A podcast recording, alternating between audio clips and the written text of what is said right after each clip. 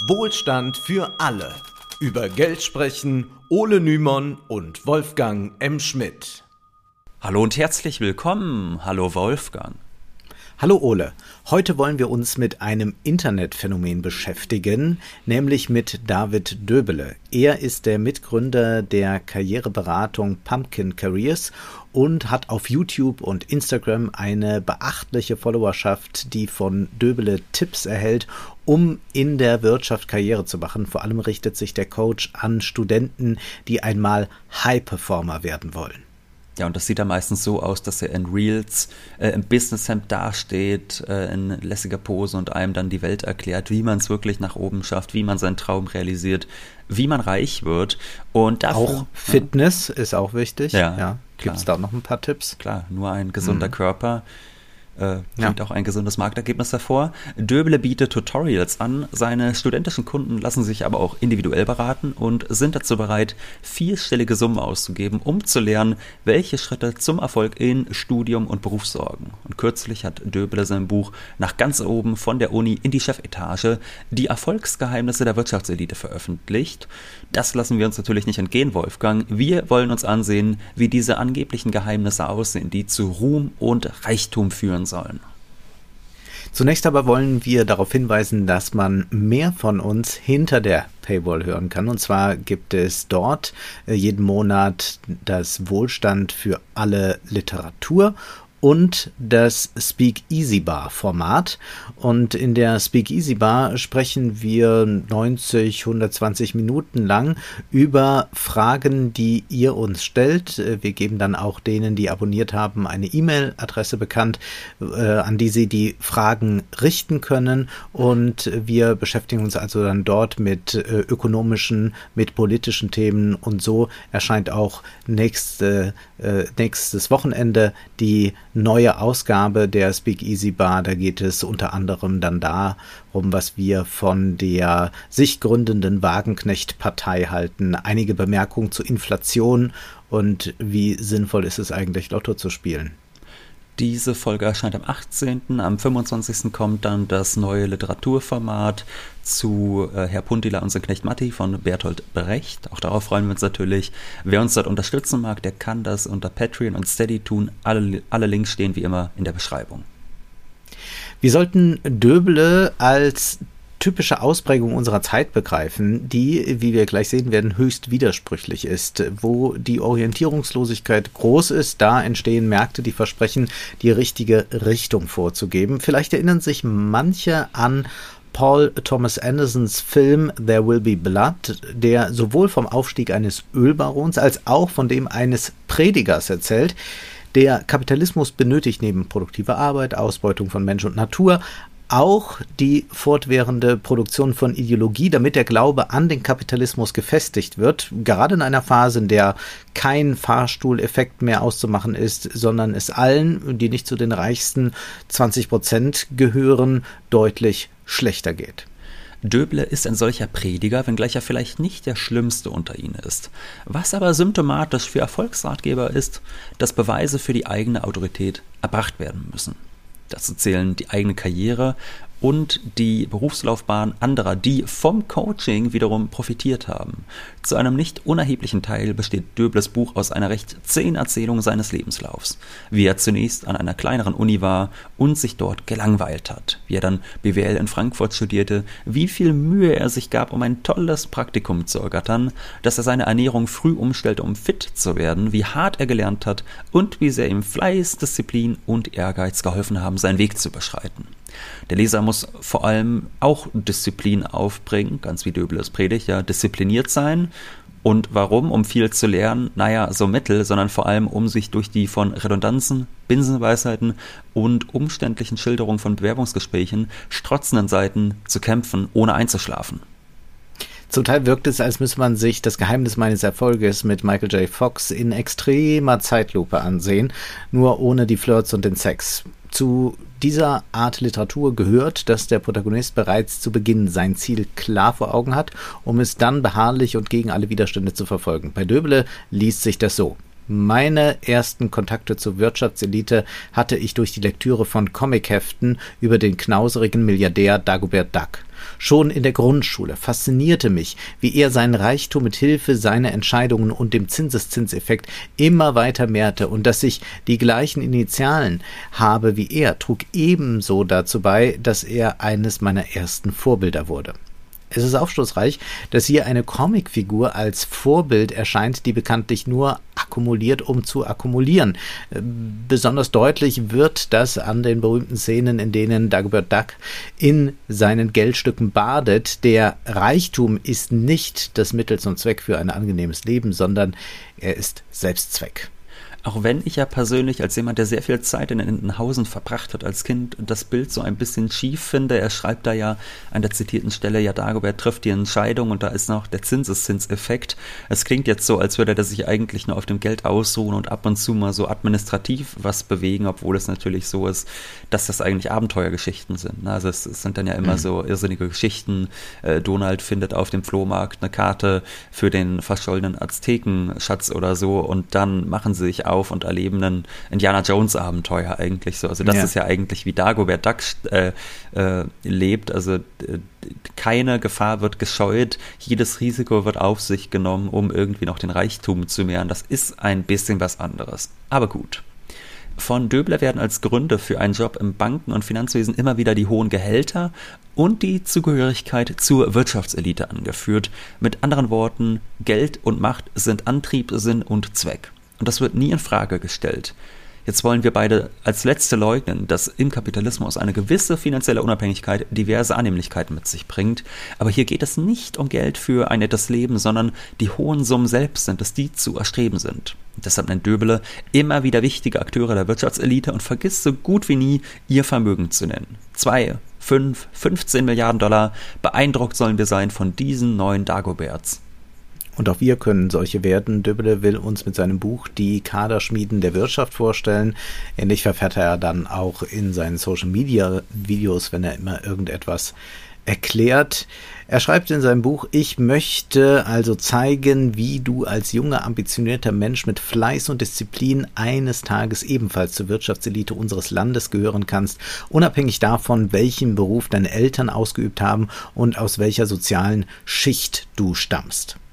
Das Aufstiegsversprechen hier scheint es noch wahr zu werden. Vorangestellt sind den autobiografischen Passagen und den Insider-Tipps jedoch zwei Vorworte, die bereits den ideologischen Rahmen setzen. Zunächst ist da ein Brief einer Mutter abgedruckt, die sich wortreich bei Döbele bedankt, da ihr Sohn dank des Coachings nun auf der Karriereleiter nach ganz oben klettert. Sie schildert beispielsweise, wie sich ihr Sohn für ein Praktikum bei Morgan Stanley bewarb und genommen wurde und ausnahmsweise an dieser Stelle eine Triggerwarnung an die Community, wenn ihr in der Öffentlichkeit seid oder so, jetzt nicht einen Schluck Getränk in den Mund nehmen, sonst sprüht ihr das gleich vor Lachen äh, durch den Was? ganzen Zug oder so. Ähm, und zwar, das sind die ernsten Sorgen und äh, Hoffnungen einer Mutter, die du hier uns vortragen willst. Ja, also ich zitiere jetzt mal. Dafür gab es im Vorfeld mehr als 15.000 Bewerbungen, über zweieinhalbtausend Interviews, 720 Assessments in den X und nur 237 Interns am Ende. Das ist eine Annahmequote von anderthalb Prozent und somit weniger als in Harvard, Yale, Oxford oder Cambridge. Wie stolz kann man als Mutter sein? Ich kann das schwer in Worte fassen. Hard work always beats talent.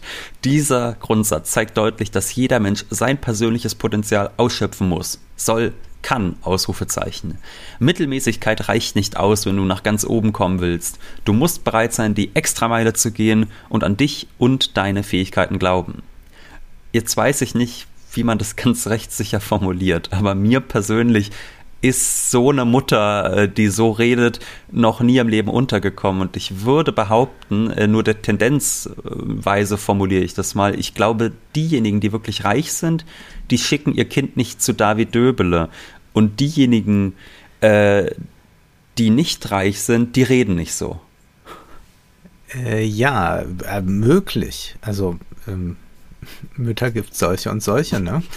Harte Arbeit, äh, da man im Kapitalismus, wenn man sonst nichts hat, nur seine Arbeitskraft verkaufen kann, wird als Allheilmittel beschrieben, um erfolgreich zu sein. Nirgends kommt bei der Mutter die Frage auf, was denn mit den 98,5 Prozent der Bewerber ist, die abgelehnt wurden. Sind äh, diese alle zu faul gewesen? Oder anders gefragt, stellen wir uns doch mal vor, die übrigen 98,5 Prozent hätten sich ebenso sehr angestrengt und wären ebenso talentiert wie die 1,5 Prozent. Hätte Morgan Stanley dann alle Bewerber angenommen? Natürlich nicht. Damit kommen wir bereits zum Kern der Wettbewerbsideologie halten wir zunächst fest, dass es tatsächlich hilfreich sein kann, sich richtig ins Zeug zu legen, um eine Stelle zu bekommen. Oft ist es tatsächlich so, dass Fleiß und Disziplin die Chancen erhöhen. Niemand würde sagen, das beste Abi macht, wer am wenigsten lernt und die meisten Unterrichtsstunden schwänzt. Aber das Problem mit dem Wettbewerb ist ein anderes. Zwar fordert er Individuen heraus, ihr Bestes zu geben, da man sich in einem Konkurrenzverhältnis befindet. Jedoch ist dies zugleich ein System, das permanent Verlierer produziert, wie wir ja an dem Beispiel der Mutter sehen können. Wir können davon ausgehen, dass sich mehr als anderthalb Prozent richtig angestrengt haben. Wenn aber nicht mehr Stellen zur Verfügung stehen, müssen trotzdem 98,5 Prozent scheitern. Denn durch den Wettbewerb wird der Kuchen nicht größer. Es gibt Unternehmen, die dringende Arbeitskräfte benötigen und deshalb die Devise rausgeben, wir stellen fast jeden ein. Aber man wird kein Unternehmen finden, das sagt, wir haben zwar nur Arbeit für zehn, aber wir haben 20 herausragende Bewerber, deswegen dürfen alle bei uns anfangen. Dieses Unternehmen wäre rasch pleite. Die Wettbewerbsideologie mag dazu führen, dass sich alle mehr anstrengen, aber sie vergrößert nicht den Kuchen für alle, sondern intensiviert nur den Konkurrenzkampf. Und dieser ist in der Wirtschaftselite besonders besonders groß. Deshalb ist es nachvollziehbar, dass Döbele immer wieder Vergleiche aus dem Spitzensport heranzieht. Auch da geht es letztlich darum, wer einen Bruchteil von einer Sekunde schneller laufen kann, der hat gewonnen. Die Unterschiede sind da minimal und auch der Sport produziert permanent Verlierer. Nicht nur eine dankbare Mutter kommt zu Wort, sondern auch ein Mann, der sich vom Arbeiterkind zu einem Wall Street Banker transformierte. In dessen Vorwort schildert er sein Leben auf dem Gipfel seines Erfolges. Ich lebe mit meiner Frau, unserem Hund und hoffentlich baldigem Nachwuchs in einem Haus direkt am Strand in Malibu und wache jeden Morgen mit riesiger Freude auf den kommenden Tag auf. Meine Zeit kann ich mir selbst einteilen. Ich verdiene ein siebenstelliges Jahresgehalt. Und die gute Nachricht für uns, die lautet dann, egal wo du herkommst, der Weg nach ganz oben ist machbar. Nun, wie ist das einzuordnen? Dass das irgendwie geht, dass das vorkommt, das will hier nun wirklich keiner leugnen. Aber äh, wir können uns jetzt mal anschauen, wie sieht das dann wirklich aus bei Leuten, die aus schwierigen Verhältnissen den Aufstieg schaffen wollen. Hm. Zum Beispiel an Universitäten, da sieht man das recht gut. Während 21 von 100 Arbeiterkindern ein Studium beginnen und nur 15 von ihnen ihren Bachelor machen, sind es bei Akademikerkindern 63 von 100, die einen Bachelor erlangen und danach kann man sehen, dann wird es noch ungleicher. Also wenn es dann wirklich Richtung Master, Promotion, Habilitation geht, da kann man dann wirklich sehen, dass fast niemand von denen, die äh, dort am Ende ganz an der Spitze der äh, Pyramide des Unisystems landen, dass da eigentlich fast niemand äh, aus der Arbeiterschicht kommt. Und man kann äh, auch schauen in den Wirtschaftseliten, in den Deutschen, äh, bei den CEOs, wer hat da äh, eine Arbeiterkind-Vergangenheit. Michael Hartmann hat das ja sehr gut auch aufgeschlüsselt in seinen Forschungen über Elite. Und da gibt es vereinzelt schon mal Leute, die aus einfachen Verhältnissen kommen, aber grundsätzlich ist das nicht so. Das heißt, es kann möglich sein, wie man auch theoretisch Rockstar werden kann oder Nobelpreisträger. Äh, auch das ist nicht unmöglich. Jedoch täuscht diese Konzentration auf wenige Ausnahmen, denn überdeckt wird dadurch zweierlei. Erstens ignoriert man die durchschnittliche wirtschaftliche Situation und schreibt jenen, die keinen Erfolg haben, die Schuld selbst zu. Zweitens geht es einem nie um Gleichheit, sondern der Glaube an den Aufstieg manifestiert die Hierarchie und koppelt äh, zugleich mit der Leistungsgesellschaft. Es ist also kein linkes Projekt für Chancengleichheit zu sein. Zwar können wir sagen, dass mehr Chancengleichheit besser ist als weniger und es ist gut, wenn Geld und Macht nicht nur an Nepo-Babys vererbt wird, aber auch eine durchlässige Gesellschaft ohne gläserne Decken ist eine hierarchische und damit ungleiche. Wenn der Wall Street Banker in seinem Vorwort schreibt, die Welt ist heute so meritokratisch und durchlässig wie nie zuvor. Es gibt also eigentlich gar keine Ausreden dafür, nicht zu versuchen, nach ganz oben zu kommen. Dann können wir dem entgegenhalten, dass, wie Thomas Piketty eindrucksvoll in seinen Studien dargestellt hat, die Welt nicht durchlässiger geworden ist, sondern wir uns durch die nahezu steuerfrei vererbten Vermögen wieder feudalen Zeiten annähern. Jedoch stimmt die These von der Durchlässigkeit insofern, als heute weniger denn je Name und Herkunft als Kriterien gelten, um Anerkennung von der Wirtschaftselite zu erhalten. Mark Zuckerberg Jeff Bezos, Elon Musk kommen zwar nicht aus einfachen Verhältnissen, aber ihre Eltern gehörten gewiss nicht zur globalen Wirtschaftselite. Das heißt, die Distinktionsmerkmale von altem und neuem Geld sind kaum noch relevant. Beim Musk ist äh, schon eher noch der Vater ja. sicherlich eine äh, namhafte Person gewesen, aber verglichen mit dem Status, den Elon Musk äh, erlangt hat, ist natürlich auch der Vater ein kleiner Fisch. Und äh, wir finden auch heute so in der ganzen High-Performer-Kultur äh, zwar so eine Verehrung äh, des Old Money Looks, ja, auch da gibt's ja große TikTok-Trends, wie kann man so aussehen wie Old Money, welche Frisur hat man zu tragen, etc. Aber es ist äh, nicht mehr der Name selbst, äh, der wichtig ist. Also äh, so etwas äh, wie Standesdünkel als feudale, über, feudales Überbleibsel ist heute nicht mehr relevant. Also der Kapitalismus schert sich nicht um Traditionen und dennoch muss man sich dann habituell doch einfügen in die Wirtschaftselite. Man kann davon ausgehen, dass die Serie Succession für einige gutes Lehrmaterial bildet. Das Problem der Meritokratie aber wird von Döbel und Co. und wird von den meisten Politikern bis hinein in linke Parteien nicht erkannt. Die Idee der Leistungsgesellschaft, so zeigen auch Stefan Mao in seiner, zeigt auch Stefan Mao in seiner Studie Triggerpunkte, dient als ultimative Rechtfertigung für Ungleichheit. Denn wer zu wenig verdient, wer keine Karriere macht, wer von Altersarmut bedroht ist, hat sich offenbar nicht genügend angestrengt, da Leistungsgesellschaft ja meint, naja, wer Leistung bringt, wird doch dafür belohnt. Die Leistungsgesellschaft legt also den Schluss nahe, eine solche Gesellschaft äh, äh, braucht äh, im Prinzip kein besonderes politisches Regulativ. Es muss nur ein Rahmen gesetzt werden, wo diese Leistungen erbracht werden können und äh, Wettbewerb herrscht. Und dann wird schon sich Gerechtigkeit oder irgendwie sowas einstellen.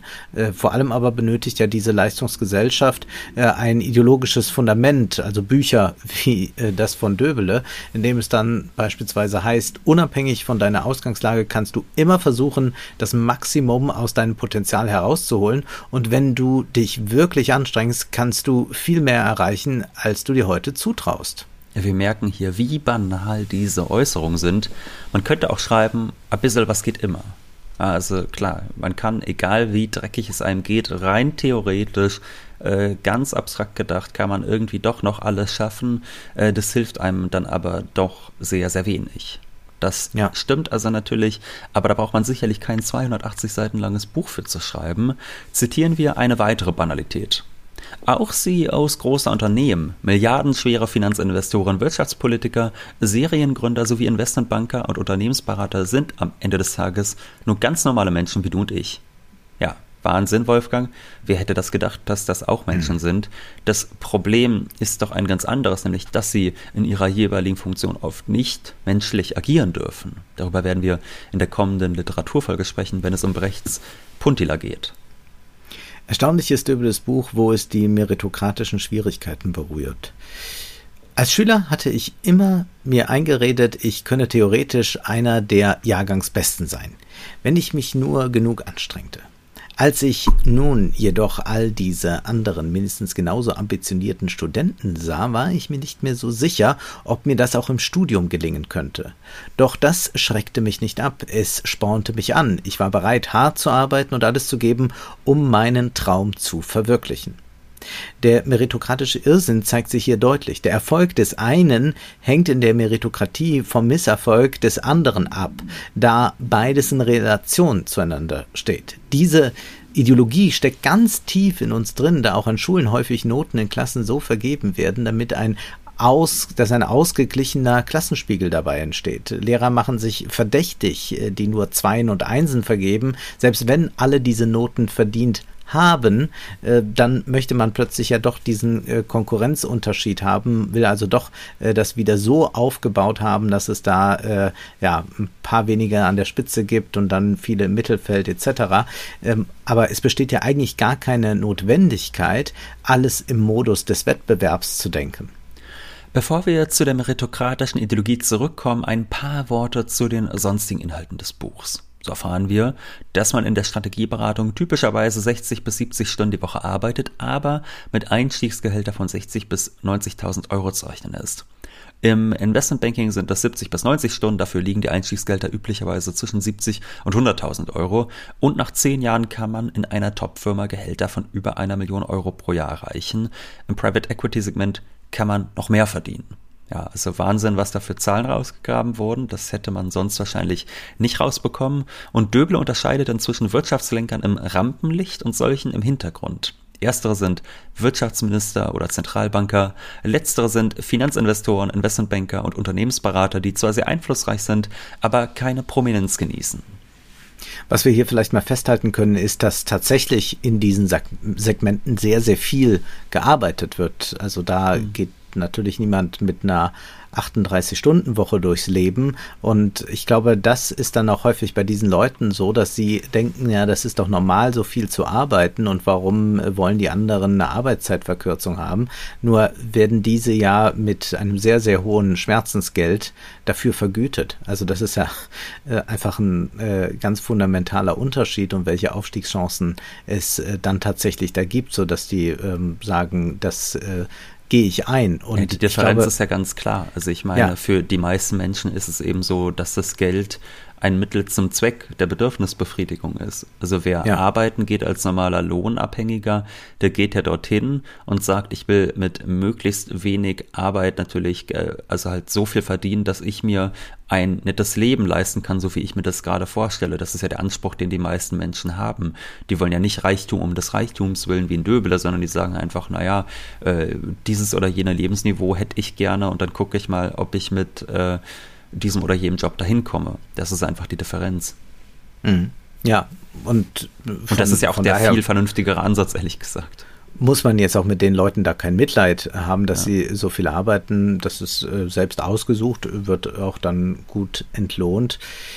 Erzählt wird ja in diesem Buch vor allem wohl Bekanntes, also etwa, dass McKinsey oder Goldman Sachs als Kaderschmieden für Politiker dienen. Ja, das können wir sehen. Und dann zählt er sie auch auf, Mario Draghi, Rishi Sunak oder Emmanuel Macron. es fehlt leider, es fehlt leider ja. Alice Weidel. Ah, ja, sollten wir nicht vergessen. Äh, zu lesen ist dann außerdem eine Studie der Personalberatung Corn Ferry aus dem Jahr 2018 fand heraus, dass jeder fünfte Vorstandschef der 170 größten an der deutschen Börse gelisteten Unternehmen zum Berufseinstieg in der Beratung gearbeitet hatte. Ja, und das gilt dann für Sheryl Sandberg, die Co-Geschäftsführerin von Facebook, die hat mal für McKinsey gearbeitet oder auch für den Google-CEO Sundar Pichai. Auch der war bei McKinsey. Döble bietet keinerlei interessante neue Informationen. Vielmehr schreibt er zusammen, was man wissen kann, wenn man hin und wieder den Wirtschaftsteil einer Zeitung liest. Ja, die Qual soll nicht ewig weitergehen, aber äh, wir wollen noch die Erklärung der einzelnen Jobs vorlesen oder eine Erklärung mal zumindest. Ja. Da kann man sich da mal informieren äh, und was Neues lernen. Zum Wir haben ja junge Leute, vielleicht sagen jetzt viele, was ist das genau? Strategieberater, ja. was, was muss ich machen? Ist das was für mich? Zitat, die Strategieberatung gilt als die Königsdisziplin der Unternehmensberatung. Bei dieser Art der Spezialisierung beraten Unternehmensberatungen ihre Kunden in erster Linie bei strategischen Fragestellungen, die normalerweise eine höhere Relevanz als die meisten anderen Fragestellungen haben. Erst wenn die Strategie und die Zielsetzung über die nächsten Monate und Jahre klar definiert ist, kann man sich überlegen, wie man dieses Ziel erreicht und beginnen, die dafür notwendigen Schritte einzuleiten. Ja, Wolfgang, das ist wirklich mal Geheimwissen. Ja, ich habe mich ja mal ein bisschen mit dem Dadaismus beschäftigt, also vielleicht könnte ich da auch einsteigen und äh, beratend tätig sein. Lustig ist, dass äh, die Deutsche Bahn als Beispiel für erfolgreiche Strategieberatung dann noch aufgeführt wird. Döbele schreibt, die Deutsche Bahn, eines der größten Verkehrsunternehmen in Europa, hat in den vergangenen Jahren erhebliche Anstrengungen unternommen, um ihre Effizienz zu steigern und ihre Dienstleistungen zu modernisieren. Bei der Umsetzung dieser Modernisierungsstrategie arbeitete die Deutsche Bahn eng mit der Strategieberatung Roland Berger zusammen. Roland Berger half dem Unternehmen bei der Identifizierung von Kostensenkungspotenzialen bei der Gestaltung von Geschäftsprozessen und bei der Führung digitaler Innovationen. Diese Maßnahmen trugen dazu bei, dass die Deutsche Bahn ihre Wettbewerbsfähigkeit verbessern und sich an die Herausforderungen des Markts anpassen konnte. Ja, und wie wir wissen, profitieren wir alle davon. Die Bahn ist jedenfalls global weit vorn im Wettbewerb. In kaum einem Land kommen Züge so unpünktlich und so häufig in geänderter Wagenreihung an wie in Deutschland. Solche Bücher wie das von Döbele gibt es zuhauf und sie alle stehen vor dem Problem, dass sie weder interessante Insider-Infos parat haben, nicht zuletzt, weil es das oft beschworene Erfolgsgeheimnis eh nicht gibt, noch kann man über Gemeinplätze hinaus ein größeres Publikum beraten. Man kann natürlich allen zurufen, strengt euch an, glaubt an euch, aber letztlich sind die Wege und Probleme doch so individuell, dass Döbeler selbst immer nur auf seine individuellen Coachingkurse verweisen kann. So erzählt er dann auch haarklein von Einzelfällen, die er erfolgreich beraten hat. Und man hat so ein bisschen den Eindruck, ganz eventuell, dass dieses Buch auch wirklich gar nicht so sehr der äh, Bildung dient, sondern exakt für diesen Zweck, um die Leute in die Kurse zu bekommen. Wir hatten das kürzlich beim Investment Punk bereits, da war es ja auch so, dass dutzende Male in den Fußnoten stand, ja, das wäre jetzt hier ein bisschen zu äh, kleinteilig, um das auszuführen, aber ihr könnt euch ja beim Betongold-Training anmelden und das ist mhm. hier sicherlich auch der Zweck dieses Buches. Ja, schrecklicher Verdacht. Äh, davon will er dann auch von diesen Einzelbeispielen allgemeine Prinzipien ableiten, die aber dann sofort wieder zu Trivialitäten verkommen, wie besser heute als morgen mit dem Lernen beginnen oder sich ruhig mal mehr zutrauen. Ja, Danke dafür. Früher gab es religiöse Erbauungsbücher, die den Weg in den Himmel wiesen. Heute sind sie durch solche Ratgeber ersetzt. Man fragt sich, ob Menschen, die solche Weisheiten nötig haben, wirklich die richtigen sind, um einen Konzern zu leiten oder Firmenübernahmen zu gestalten. Auch die jeweiligen Jobvorteile, die ausgemalt werden, sind welche, auf die man auch selbst hätte kommen können. Große Unternehmen können Karrieresprungbretter sein, wo man Netzwerke aufbauen kann. Ja, Wer hätte das gedacht? Ein Good to Know für alle, die Strategieberater werden wollen. Zudem sind in den ersten Jahren die Lebenshaltungskosten gering, während man auf Kosten der Beratung in gehobenen Hotels untergebracht wird und Reise- und Verpflegungskosten übernommen werden. Dabei besteht auch die Möglichkeit, Bonuspunkte für private Urlaube zu sammeln. Also noch ein Tipps, äh, Tipp für die Sparfüchse. Ja, aber gewarnt wird auch, man hat keine ideale Work-Life-Balance. Im Investmentbanking ist es für Anfänger durchaus üblich, am Sonntag zu arbeiten. Das ist quasi ein ganz normaler Arbeitstag. Alles in allem ist es ein Buch für jene, die zu faul zum Googlen sind und noch nie von ChatGPT gehört haben. Durchzogen sind all diese mehr oder weniger hilfreichen Fakten mit anekdotischem. Döble erhielt nie bedingungsloses Taschengeld, sondern musste es sich verdienen, Müll rausbringen, 15 Cent, Meerschweinchenkäfig säubern 50 Cent, Waschmaschine befüllen 30 Cent. Äh, das Highlight war dann der Weltspartag. Er schreibt, ähnlich wie mein großes Vorbild Dagobert Duck ging ich extrem sparsam mit meinen Ausgaben um und kann die Male, an denen ich mir als Kind im Spielzeugladen, beim Süßwarenstand oder bei der Bäckerei etwas gekauft habe, an einer Hand abzählen. Ja, da muss ich auch wieder an Dagobert denken. Äh, es gibt einen Comic, da kratzt er von einem Zuckerwürfel mit einer Messerklinge so einzelne Zuckerkörner in den Kaffee und begründet das mit den Worten, an Völlerei ist schon das alte Rom zugrunde gegangen. Äh, so ja. stelle ich mir auch David Döbel als Kind vor. Also während alle Kinder dann im Schwimmbad sich Schlümpfe kaufen oder so, äh, bleibt er sparsam. Wahrscheinlich geht er noch nicht mal ins Schwimmbad um äh, zu sparen. Ja. ja. es ist wirklich ein, ein, ein herrliches Leben. Da wird die Leistungsideologie verknüpft mit einer Sparsamkeitsdoktrin. Diese mehr, die hat zwar schon der alte Marx dekonstruiert, aber sie lebt noch immer in den Köpfen vieler fort. Investieren kann, wer auf Konsum verzichtet und die protestantische Arbeitsethik inhaliert hat. Auch sonst muss man hart im Nehmen sein, ob Ohrenschmerzen durch starkes Zähneknirschen oder ein Gerstenkorn. Alle Widrigkeiten hat Döbler durchgestanden, immer weitergearbeitet, bis sich der Erfolg auch einstellte. Dann aber wird das Buch plötzlich ehrlicher als gedacht. Kann es jeder schaffen, in diesen Top-Unternehmen zu arbeiten? Die Antwort ist es klar, dass nicht Millionen von Menschen jedes Jahr Top-Investmentbanker, Gründer oder CEOs werden können. Die Plätze an der Spitze der Wirtschaft sind nur für eine kleine Minderheit verfügbar.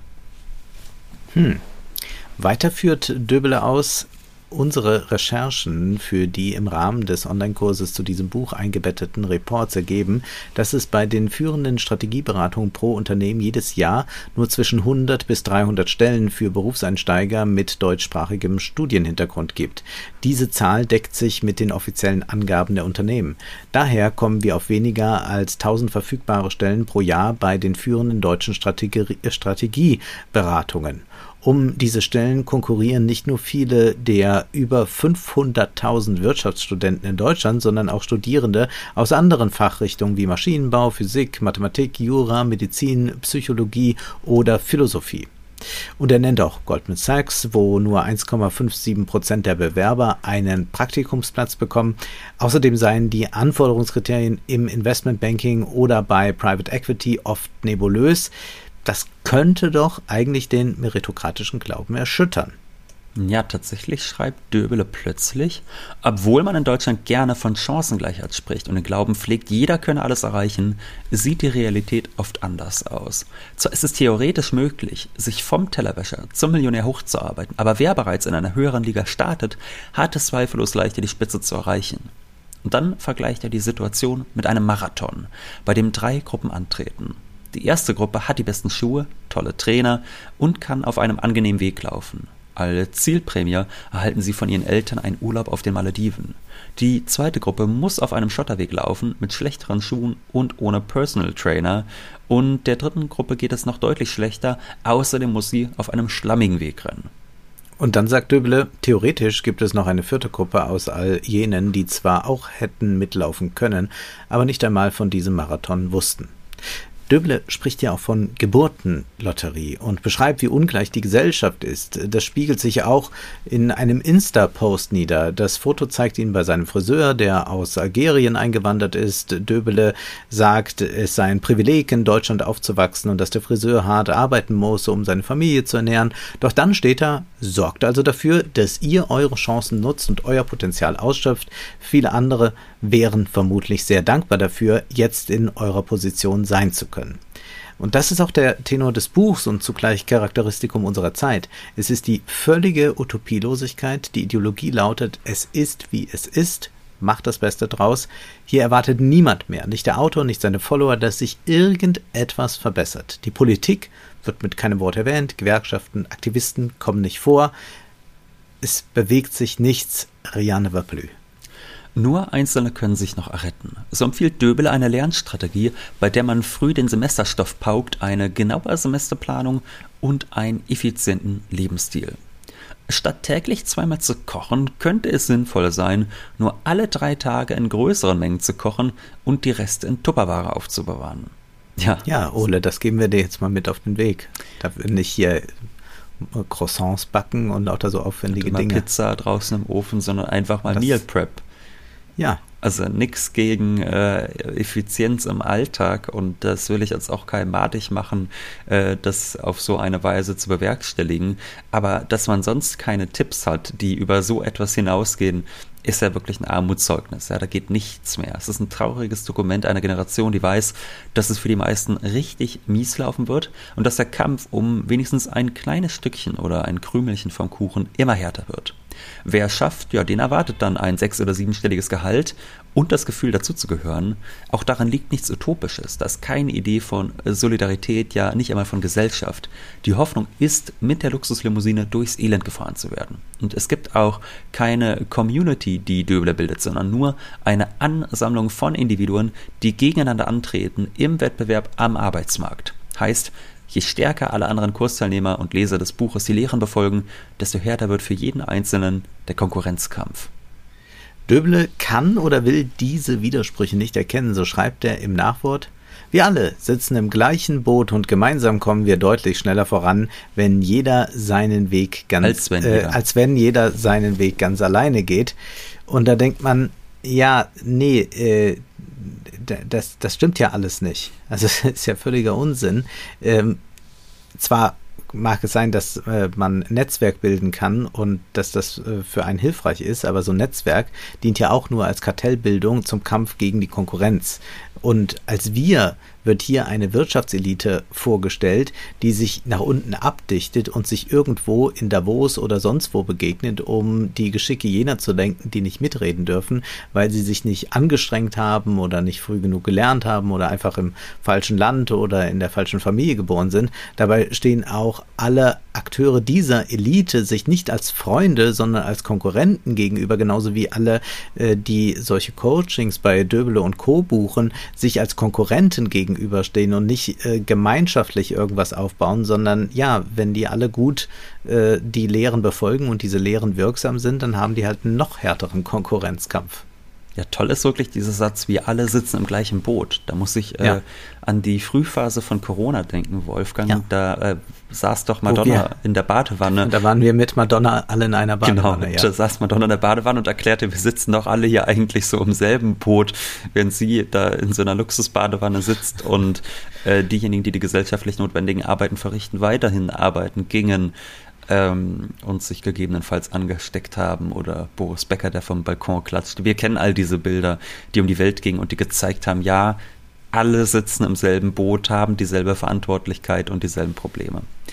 Es ist eine gruselige Welt, die Döble hier ideologisch manifestiert. Aber diese Welt ist definitiv unsere Wirklichkeit. Interessanterweise glaubt Döble in manchen Passagen nur halb an die Meritokratie, wenn er etwa von der Arroganz erfolgreicher Leute spricht, diese tun, als hätten sie das alles alleine geschafft. Aber obwohl er dies einsieht, kommt er gleich mit den nächsten Erfolgstipps um die Ecke. Was tun erfolgreiche Menschen? Drei Dinge. Zitat, die korrekte Priorisierung ihrer Aufgaben, ein tiefes Verständnis der Selbstvermarktung und eine Offenheit für unkonventionelle Maßnahmen dass diese Tipps in den meisten Jobs, die gesellschaftlich notwendige Arbeit bedeuten, völlig unbrauchbar sind, braucht man wohl kaum zu betonen. Und wenn Döbele sagt, man solle keine Zeit verschwenden, stimmt das. Deshalb empfehlen wir das Buch nicht zu lesen, um Zeit zu sparen. Denn, lieber Ole, merke dir, Karriere ist ein Marathon und kein Sprint. Und noch einen letzten ultimativen Döbele-Tipp. Merke dir immer, Aufgeben ist keine Option. Es gibt immer Licht am Ende des Tunnels.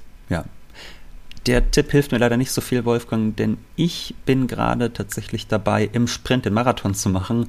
Denn das können wir vielleicht auch schon mal an dieser Stelle hier verraten. Wir lesen im Dezember ein Rands Atlas Shrugged und äh, das bedeutet 1500 Seiten in knapp einem Monat zu lesen. Also das ist ja, da brauchst du wiederum Disziplin. Da braucht also, man also Disziplin und muss trotzdem eigentlich wie äh, im Vollsprint die ganze Zeit da durch die Seiten ja. huschen. Aber das Licht am Ende des Tunnels, ja, das gibt es. Nur würde Slavoj Žižek wahrscheinlich sagen, äh, das ist der entgegenkommende Zug. Belassen wir es für heute dabei. Ich möchte jetzt noch darauf hinweisen, dass dein Buch Die Filmanalyse Kino anders gedacht nun auch als E-Book erschienen ist und der Link dazu steht in der Beschreibung. In der Beschreibung findet ihr auch den Veranstaltungshinweis, dass wir beide am 22. November in Mainz sind, um über Social Media und Aktivismus zu sprechen. Jetzt ist aber erst einmal Schluss für heute, denn Zeit ist Geld. Prosit! Das war Wohlstand für alle. Ihr könnt uns finanziell unterstützen über paypal.me-ole und Wolfgang oder über die in der Beschreibung angegebene Bankverbindung. Herzlichen Dank.